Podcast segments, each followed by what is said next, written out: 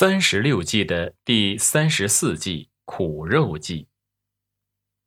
春秋末年，晋国和楚国两个大国为了争夺霸权互相征战，双方力量都有所削弱。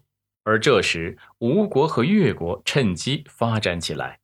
公元前五百零六年，吴王阖闾在相国伍子胥的策划下，联合蔡国和谭国发兵攻打楚国。伍子胥原来是楚国的臣子，很有才能。他的父亲和兄长被昏庸的楚平王所杀，他发誓要灭掉楚国，为父亲和兄长报仇。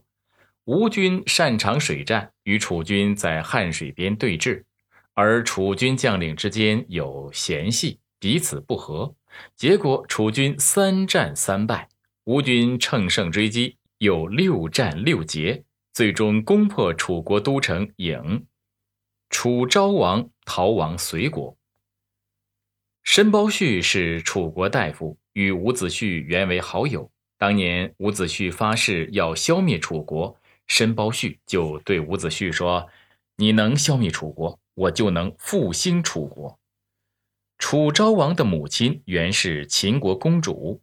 楚国都城沦陷后，申包胥就来到秦国，请求秦国援救楚国。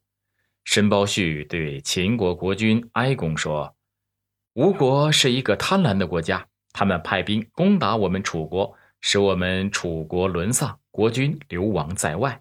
吴国如果消灭了楚国，吞并了楚国的国土，那么吴国就会与秦国毗邻。到那时，秦国的边境一定会灾祸不断。”哀公听申包胥这么说，觉得有道理，但是他又不想贸然发兵，有些犹豫不决。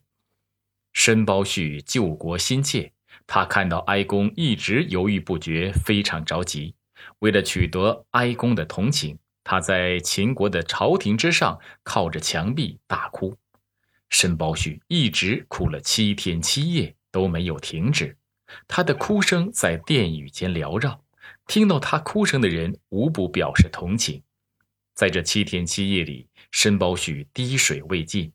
哀公看到申包胥哭得两眼红肿，一边哭一边喘着粗气，两腿不住地发抖，似乎快要不行了。哀公被申包胥的忠义所感动，于是决定派大将子仆、子虎率兵援救楚国。申包胥这才停止了哭泣。此时，越国趁着吴国国内空虚，发兵攻打吴国。吴军在秦国和越国兵马的夹击之下大败，只好撤兵回到了吴国。没过多久，楚昭王回到楚国。楚昭王回到楚国后，打算重赏申包胥，但是申包胥并没有接受楚昭王的赏赐。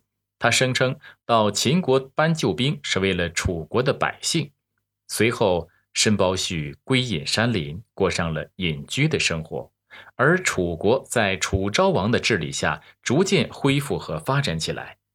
申包胥为了得到秦国的援助，不惜痛哭七天七夜，弄得自己精疲力竭。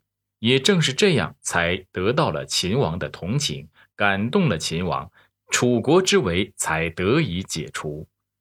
苦肉计是指以自我伤害的方式取信于敌方，以便进行间谍活动，或者使敌方按照我方的计划行事。